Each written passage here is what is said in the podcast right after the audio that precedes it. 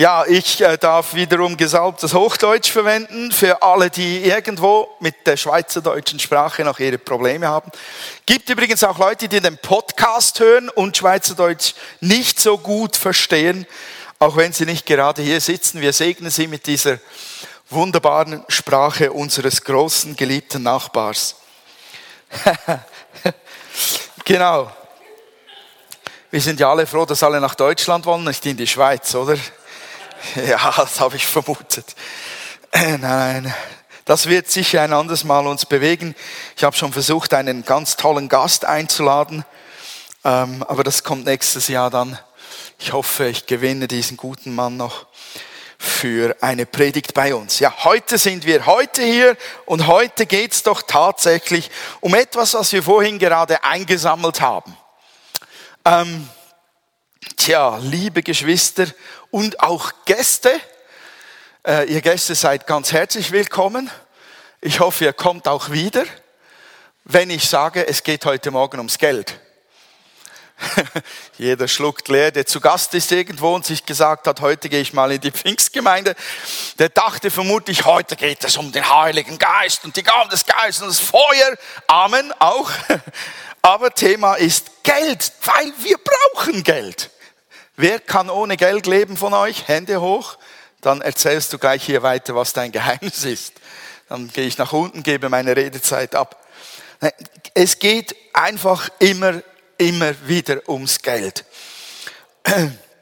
Und im Moment, und das ist, glaube ich, das erste Mal, wo ich aus einem ganz spezifischen Anlass heraus auch äh, eine Predigt ähm, mache, im Moment fehlt uns ein wenig Geld in der Kasse. Das mag uns vielleicht stören oder ärgern, dass das ein Grund für eine Predigt sein kann oder wir finden es überflüssig oder sind traurig darüber, ähm, dass Mangel an Finanzen zu einer Predigt führt. Völlig egal, lasst uns den Spieß gerade genau jetzt in diesem Moment umdrehen. Geistliche Gedanken zum Thema, Prä, äh, zum Thema Geld. Geistliche Prinzipien, geistlich elementare, wesentliche Aussagen für eine gesunde Seele, für ein gesundes geistliches Leben, für ein gesundes Verhältnis zu Gott, dem Vater im Himmel, füllten bei Jesus regelmäßig die Predigten. Nur ich bin da ein wenig mundfaul. Vielleicht einmal im Jahr kommt es dazu, vielleicht. Und wir müssen einfach klar sehen, dass diese Gespräche, die Jesus führte, nicht führte, weil er in erster Linie selber vom Geld anderer lebte, sondern weil er um die geistlichen Hintergründe und die wichtigen Elemente, die darin stecken, auch für unser persönlich geistliches Leben betonen wollte. Wir klammern das Thema gerne eher mit einem Räuspern aus. Würde ich fragen, wie viel verdienst du? Würdest du was sagen? René, das fragt man nicht. Sicher nicht. Okay. Ich wollte schon immer mal auf einem Steueramt arbeiten und so reingucken, was die Leute so für Steuern abgeben, weil wir ja wissen, jeder, ich überlege gerade, wie die Statistik ist, ich glaube, jeder Sechste ist in Mauer Millionär. Und ich glaube, es ist hier jeder Zehnte oder Zwölfte in Uster, wenn ich es richtig im Kopf habe. Ist egal. Nur, wir finden es eigentlich ein wenig peinlich, das Thema Geld in der Regel. Vielleicht, weil wir persönlich zu wenig Geld haben und wir schämen uns dafür. Warum auch immer. Oder weil wir so viel Geld haben, dass es anscheinend auch wieder peinlich ist. Was auch irgendwie unlogisch ist. Außer wir haben es auf eine Art und Weise verdient, die fragwürdig ist. Aber wenn wir mit geistlichen Augen das Thema Geld und Gemeinde und mein Herz und meine Nachfolge anschauen, da stehe ich nämlich in dem Thema drin. Ja, da bin ich schon zu schnell gewesen. Ein Herz für Nachfolge ist die elfte Predigt in dieser Serie, wo ich den Titel darüber gesetzt habe, warum Teilen ein Segen ist. Wenn wir, wenn wir das Thema Geld mit geistlichen Augen anschauen, dann müssen wir entdecken, dass es ein königliches Thema ist, das wirklich Redezeit verdient, Predigtzeit verdient, das verdient angesprochen zu werden, auch wenn Spenden vielleicht nicht gerade üppig fließen. Ich weiß nicht, ob ihr dieses Wort kennt.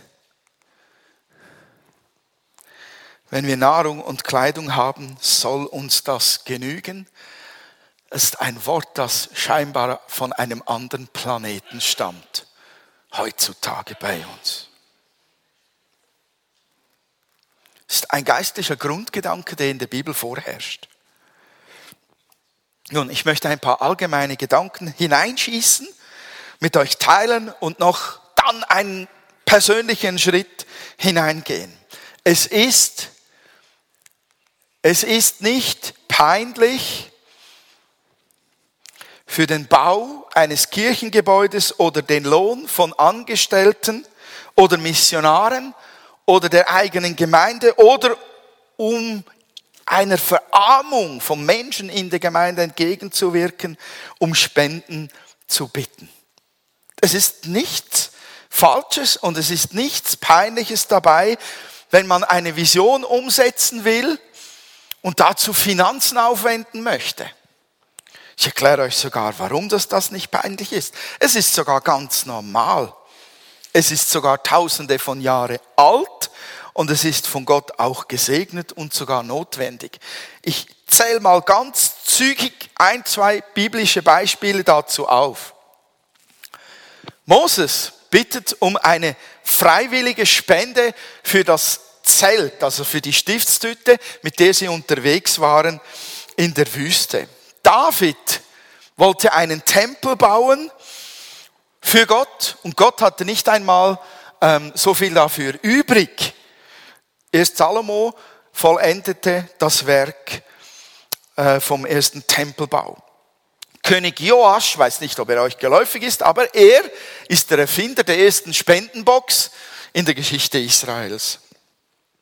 Und der Prophet Maleachi war der Erste, der das Spenden für den Tempel und die angestellten Priester mit einem göttlichen Zusage von Segen ver, verband. Gibt aber noch mehr spannende Dinge, nämlich im Neuen Testament. Paulus bittet um die Spende für die verarmte Jerusalemer Gemeinde und hört euch doch einmal an, wie das getönt hat. Ähm, ich sehe im Bildschirm nicht, was ich hier hinten habe, darum drehe ich mich immer so doof um. Aber ihr könnt es hier nachlesen, wenn du eine Bibel hast, kannst du die auch aufschlagen. Ähm, Im zweiten Korintherbrief, Kapitel 8, lese ich mal die Verse 1 bis 10. Dort sagt Paulus, und nun, liebe Freunde, möchte ich euch berichten, was Gottes Gnade in den Gemeinden Mazedoniens bewirkt hat. Obwohl sie schwere Zeiten durchgemacht haben, sind sie voll Freude und haben trotz ihrer Armut viel gegeben. Denn ich kann bezeugen, dass sie nicht nur gegeben haben, was sie ohne Not entbehren konnten, sondern weit darüber hinaus und dies aus freien Stücken. Immer wieder baten sie inständig um das große Vorrecht, sich an der Sammlung für die Gemeinde in Jerusalem beteiligen zu dürfen. Ja, sie übertrafen unsere Hoffnungen sogar noch, denn ihre erste Reaktion bestand darin, sich dem Herrn und uns vorbehaltlos zur Verfügung zu stellen, um Gottes Willen zu tun, ganz gleich, was von ihnen verlangt wurde. Deshalb baten wir Titus, der ja die Sammlung unter euch angeregt hatte, zu euch zurückzukehren und sie zu einem guten Abschluss zu bringen. Da ihr so reich beschenkt seid, ihr habt so viel Glauben in eurer Gemeinde, gibt es so hervorragende Reden, so viel Erkenntnis, so viel Begeisterung und eine so große Treue uns gegenüber, möchte ich, dass ihr euch nun auch bei dieser Sammlung durch Großzügigkeit auszeichnet. Ich sage nicht, dass ihr es tun müsst, auch wenn die anderen Gemeinden große Begeisterung zeigen. Es ist aber eine Möglichkeit, eure Liebe unter Beweis zu stellen. Ihr kennt ja die große Liebe und Gnade von Jesus Christus, unserem Herrn. Obwohl er reich war, wurde er um euretwillen arm, um euch durch seine Armut reich zu machen. Wow! Was für ein Spendenaufruf. Wenn ich in dieser Art und Weise heutzutage aufrufen würde, wenn ich euch sagen will, zeigt mir eure Liebe zu Gott mit der nächsten Spende. hätte ich ein paar E-Mails in der Post. Wenn man sagen würde, du manipulierst die Leute, du zwingst sie. Und so, Paulus hat das frisch, fröhlich getan, ohne mit der Wimper zu zucken. Da sagst du, ja, Paulus, der durfte das. Ja, ist denn die Not oder ist das Reich Gottes heute anders als früher? Braucht es nicht immer noch Finanzen? Können wir nicht wie damals Segen auslösen? Auch ohne den Paulus heutzutage ist Gott unter uns und will dieses Geld zum Segen anderer brauchen Herzen lenken, wie man dieses Geld verteilt und so weiter. Paulus, das steht vor allem in der Elbefelder Übersetzung. Ich habe hier eine leichter lesbare Version ähm, genommen und eingeblendet. Paulus nennt das Spenden sammeln, das Spenden bis zum Äußersten. Das nennt er eine Frage der Liebe. Ein Werk der Gnade. Er nennt es ein Dienst, ein Werk zur Ehre Gottes. Wo ist dann eigentlich unser Problem damit? Warum ist es nur immer wieder so peinlich? Weshalb darf man da nicht auch mal sagen, Leute, wir stecken ein wenig in einem Tief? Lasst mal eure Liebe fließen durch den Geldbeutel. Man hat ja immer den Verdacht, dass das Geld irgendwo hingeht, wo es nicht hin soll. Ich bin froh, dass wir hier in der Gemeinde Revisoren haben, die die Rechnung prüfen und die euch bestätigen, was in Ordnung ist und was nicht. Aber Paulus nutzt nicht nur diese Bibelstellen, diese Situationen, um irgend in einer Form zu zeigen, dass Spenden ein geistliches Werk ist, sondern er sagt auch im 2. Korinther ähm, Kapitel 11, Verse 7 und 9, spricht er davon, dass die mazedonischen Gemeinden ihm zur Seite stehen, damit er, weil er Geld braucht für seinen Dienst, damit er den Korinthern, die nicht so viel haben, nicht zur Last fällt, weil er gerade dort in Korinth dient. Also die Mazedonier segnen den Paulus finanziell, damit die Korinther sich nicht den letzten Batzen aus dem Sack herausziehen lassen müssen, um es ihm zu geben, damit Paulus Essen und Trinken hat. In Philippe 4,10 lobt Paulus die Philipper für ihre wieder zurückgewonnenen, für ihren wieder zurückgewonnenen Spendeneifer für ihn ganz persönlich. Ich glaube, es kann deutlich werden, wenn man diese Bibelstellen untersucht und anschaut, dass es klar wird, dass Spendensammeln für den Bau des Reiches Gottes etwas ganz Normales ist. Wir müssen heutzutage die Frage stellen, wird alles Geld, das gespendet wird, perfekt verwendet, genauso wie du es haben willst und als richtig ansiehst? In einer Gemeindefamilie? Nein. Weil dort eine Leiterschaft mitbestimmt, weil Visionen tragen.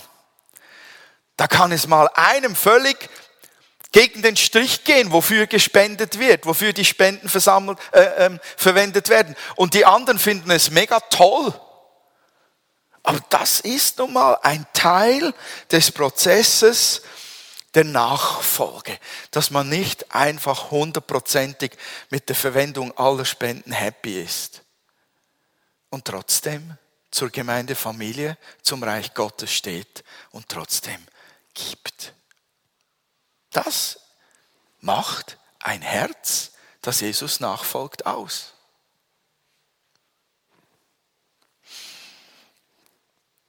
Jetzt werde ich noch persönlicher.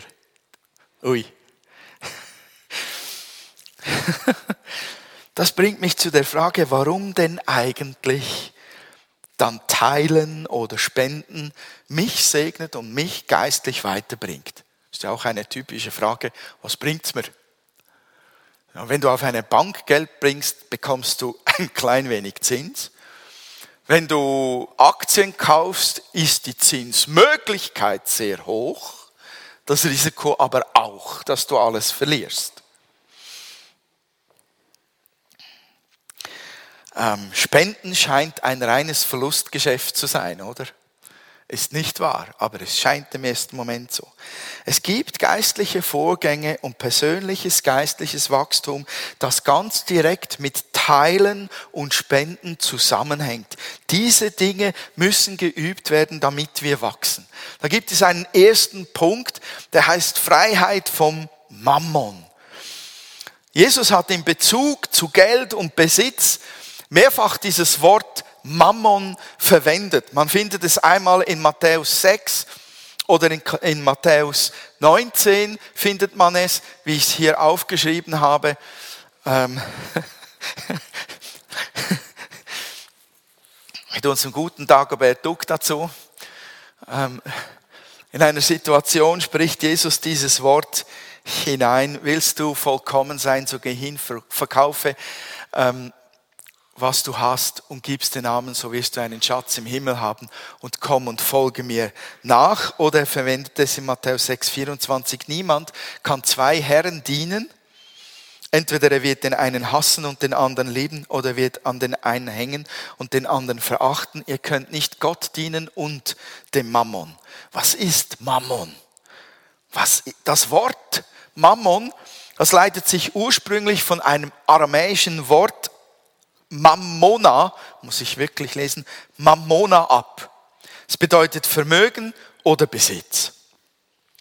Und das aramäische Wort Aman bedeutet darin, worauf man sich verlässt. Aus diesen beiden Wortquellen stammt dieses Wort Mammon. Das heißt, eigentlich sagt Jesus, du kannst dich nur auf eine Sache verlassen, nicht auf zwei Dinge gleichzeitig. Nicht aufs Geld und den Besitz und auf Gott, das geht nicht. Warum soll das nicht gehen? Weil nur Gott alle Schätze im Himmel und auf Erden hat und weil nur Gott der Einzige ist, der sagt, ich kümmere mich um dich. Geld hat kein Herz. Der Mammon hat keine Liebe zu dir. Das ist Ware, die kannst du schlagen. Du kannst eine 20er Note nehmen und draufhauen, die wird nie schreien, hör auf, tut weh. Geld kommt und geht, so wie es in der Wirtschaft fließt, wie es mit dem Job fließt, kann es einmal weg sein. Aber Gott ist beständig voller Herzensliebe, voller Güte dir zugewendet. Sein Herz schlägt für dich. Er sorgt für dich. Er hat die Kontrolle über alles in jeder Art und Weise. Wer ist der wahre Gott? Der Besitz oder Gott, der Vater, der dein Versorger sein möchte? Diese Frage geht nicht nur Reiche an, wo, wo Jesus da gestellt hat, sondern auch Arme können an dieses Problem Mammon gebunden sein, weil sie innerlich ständig sich überlegen, wie komme ich an mehr Geld? Und genau da liegt ein geistlicher Wachstumsschub drin. Wenn wir uns entscheiden, uns freimachen vom Mammon, uns entscheiden für den Gott, der ein Herz für uns hat, der ein Versorger ist, der zu uns schaut, der uns liebt, der fürsorglich ist, der sich nicht verändert in seiner Stimmung und Haltung uns gegenüber.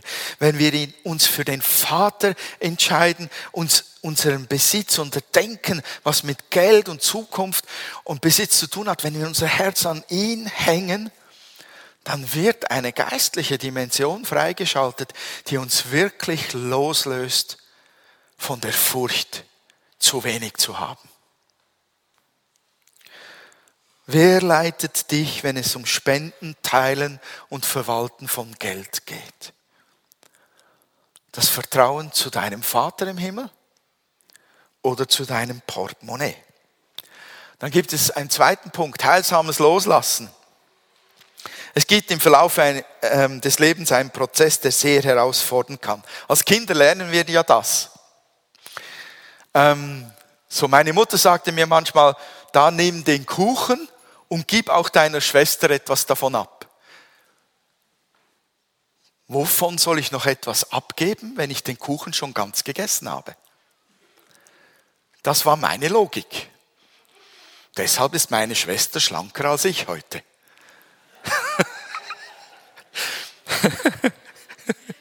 Ja, das ist ganz seltsam. Wenn du ein paar Meter mit einem Stück Kuchen gehen musst, das du teilen sollst, es verschwindet auf mystische Art und Weise. Und du fühlst dich sehr gut dabei. Wir, wollen, dass unsere Kinder schon lernen zu teilen. Weshalb? Weil es etwas mit dem Herzen, mit dem Charakter formt, weil es etwas mit der inneren Einstellung tut, die wir innerlich haben, weil es gut ist, weil es ein Segen ist.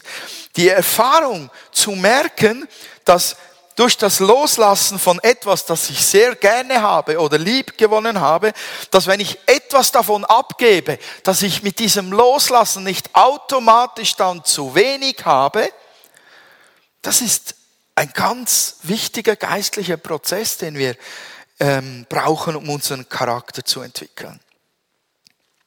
Jesus sagte einmal einem jungen Mann, der alle Gebote eingehalten hatte, von Kindheit an, eines fehlt dir noch, damit du in den Himmel kommst. Verkaufe alles, was du hast und gib's den Armen, so wirst du einen Schatz im Himmel haben und komm und folge mir nach. Das ist kein Wort, das einfach pauschal für alle gilt. Ihr müsst euren Besitz nicht verkaufen, damit ihr in den Himmel kommt. Halleluja. Jesus sah, was sein Herz beherrschte. Und du kannst noch so alle Gebote befolgen, du kannst Jesus noch so lieb haben, du kannst noch so beten, du kannst noch so fasten, du kannst noch so in die Kirche gehen, du kannst noch so auf die Straße gehen und beten und prophetisch reden, wenn dein Herz am Geld hängt und das dein Leben dominiert, hast du ein schwerwiegendes Problem, sagt Jesus. Dann musst du dich davon trennen, weil es zwischen Jesus und dir steht. Dieses Loslassen von diesem jungen Mann, das ganze Geld den Armen wegzugeben, wäre ein Riesenverlust gewesen. Ich nehme mal an, der hätte ein Millionenvermögen in heutiger Währung, hätte der weggeben müssen. Aber er konnte das Entscheidende gewinnen mit diesem einen Schritt. Es ist heilsam zu merken, wenn ich etwas loslasse will, weil ich teile, gewinne ich dabei, auch wenn es zuerst wie ein Verlust aussieht. Sogar ich habe das lernen dürfen ähm, im Umgang mit meiner guten Schwester, weil sie mit der Zeit nämlich dahinter kam, dass sie den Kuchen nicht bekommt und wütend war. Und sobald ich den Kuchen auch ihr abgab, war unsere Beziehung wieder okay. Das war wirklich schön. Ein dritter Punkt ist segnenden Verlust machen oder oh, ich habe schon heilsames loslassen, habe ich ein Durcheinander gemacht. Ich habe schon heilsames durchlassen loslassen. und hatte den guten, tollen Spruch hier ausgesucht. Hallo, den muss ich doch noch zeigen. Ähm, was habe ich eigentlich erzählt jetzt gerade?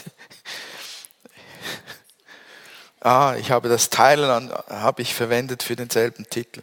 Gut, wir machen ein Déjà-vu.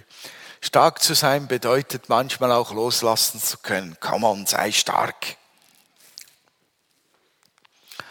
So. Drittens, segnenden Verlust machen.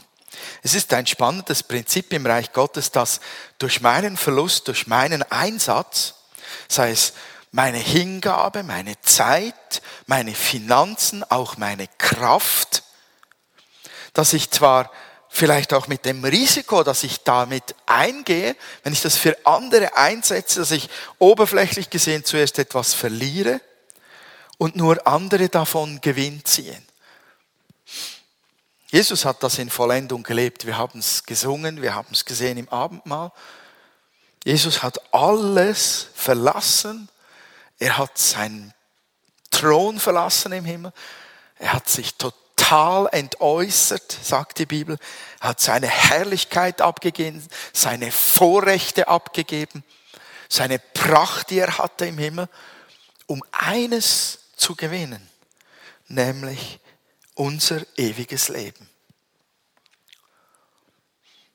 Der Verlust des einen war der Gewinn von uns allen. Und Jesus hat in all seinem Sein zum Ausdruck gebracht, ich tue das gern. Ich tue das freudig. Dieser Verlust ist gut. Ich ziehe euch zu mir ans Kreuz.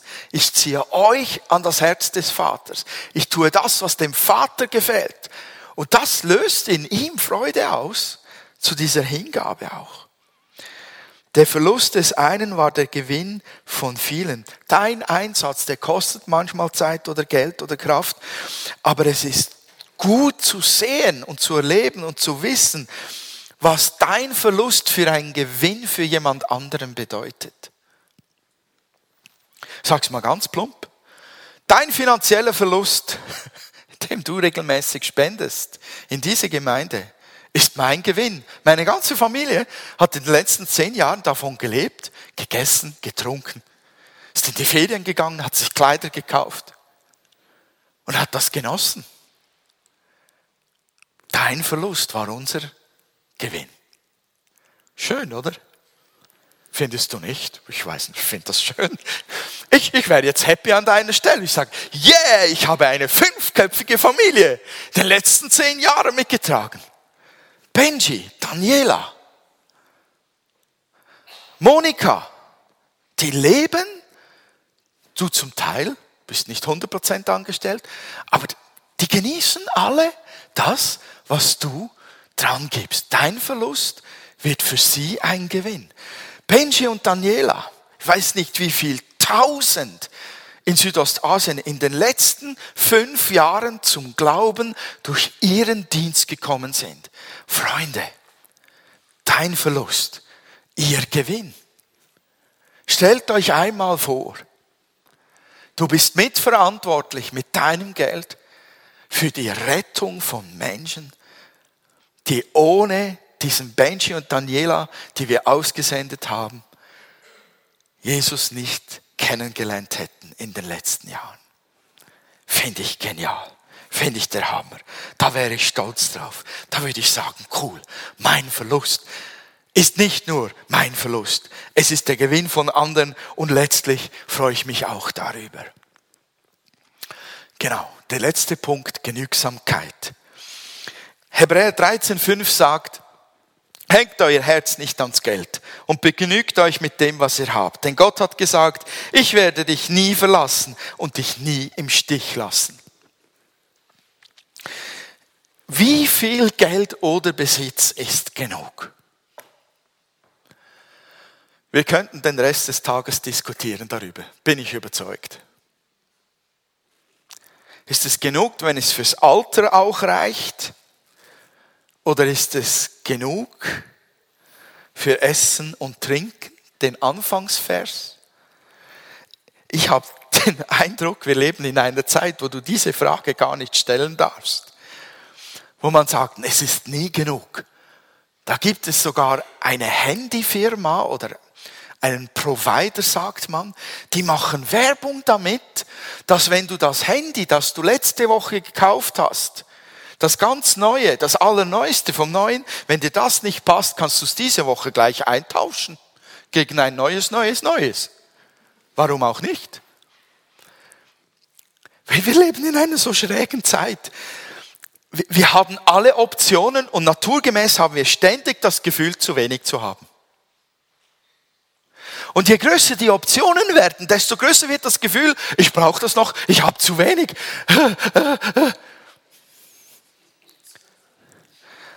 Aber eins passiert, wenn man das Gefühl hat, ich habe zu wenig, nämlich man wird nicht frei sein, zu geben, zu teilen. Wie viel genug ist, liegt meistens an jeder Situation so ein Stück weit individuell. Eine fünfköpfige Familie braucht mehr Geld als eine ledige Person, die in der Regel nur für sich selbst schauen muss. Normalerweise. In der Regel bedeutet das, die fünfköpfige Familie braucht mehr Geld.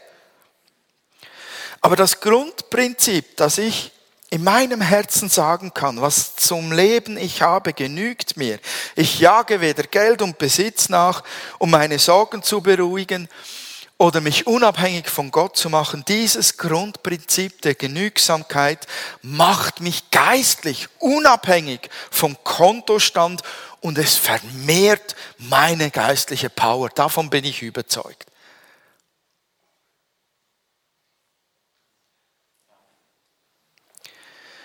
Dieses Grundprinzip, ich sag's nochmal, der Genügsamkeit macht mich geistlich unabhängig vom Kontostand und vermehrt meinen Glauben. Ich bin frei, um Dinge zu tun, die jemand nicht tun kann, der ständig sich sagt, ich habe zu wenig. Denn ich vertraue mich mit dieser Genügsamkeit auch Gottes Gnade an. Und ich sage, du, du, Du schaust zu mir, wenn ich nur Essen und Trinken habe, habe ich genug. Ich vertraue dir, Herr. So, und im Schnellschuss den letzten Punkt. Jetzt habe ich vorhin schon gesagt, der letzte.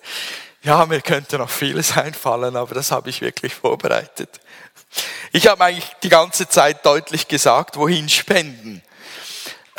Aber weil wir so viele Optionen haben, ist es ja auch so, dass wir auch vielleicht viel Geld haben. Und da können wir es uns gut auslesen, wohin spenden wir.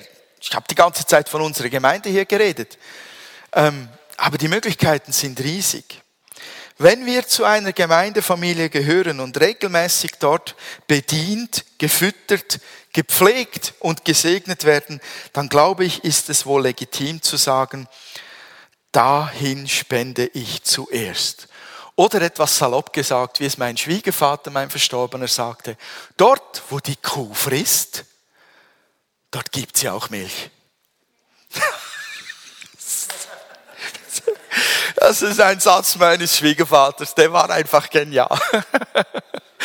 Dort, wo Kuh frisst, da gibt sie auch Milch. Das bedeutet übertragen auf diesen äußerst geistlichen Punkt, wohin spende ich, bedeutet das, Leute, zuerst die Gemeindefamilie. Denkt zuerst an eure geistliches Zuhause. Denkt zuerst an das Kornhaus, aus dem ihr selber auch schöpft. Wo habt ihr Geschwister, die euch tragen? Wo ist jede Woche alles da an Infrastruktur und an Personal, um euch zu dienen? Wo ist das? Dorthin muss zuerst der erste Teil fließen. Dessen, was ihr spenden möchtet. Und alles, was darüber hinaus ist, dürft ihr gerne noch weiter verteilen. Wir haben eine tolle Gemeinde. Wir haben tolle Missionare, denen wir uns verpflichtet haben. Und wir haben auch tolle Visionen, die sich auch um Menschen hier in der Region drehen. Und deshalb sage ich, lasst uns zuerst an dieses Zuhause hier denken, wenn wir spenden. Teilen ist ein Segen weil es dich geistlich wachsen lässt, weil es Gottes Pläne fördert und andere segnet. Freiheit von der Kontrolle durchs Geld ist ein Schlüssel dazu. Vertrauen in den Vater im Himmel ist ein Schlüssel dazu, um weiterzuwachsen. Loslassen und zu lernen, zu teilen lernen und sich begnügen zu lassen mit Essen und Trinken ist ein Schlüssel dazu, um auch in diesen Dingen geistlich weiterzuwachsen. Ich wünsche euch das von Herzen, dass ähm, Gottes Segen beim Weiterentwickeln unserer geistlichen Kraft ganz persönlich und als ganze Gemeinde, dass, dass es uns gelingt, das weiterhin zu üben. Amen. Ich möchte einen Moment für euch beten, dann schließt dann ähm, Stefan den Gottesdienst ab.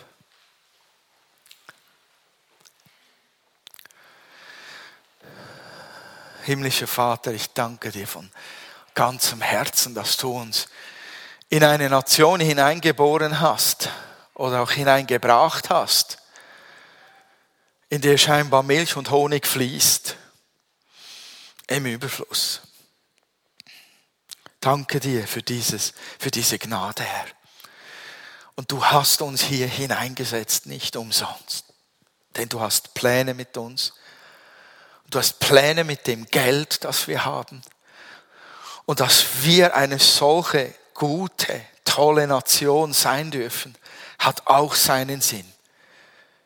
Ich weiß das, denn du, Gott, siehst alles. Du hast die Zusammenhänge.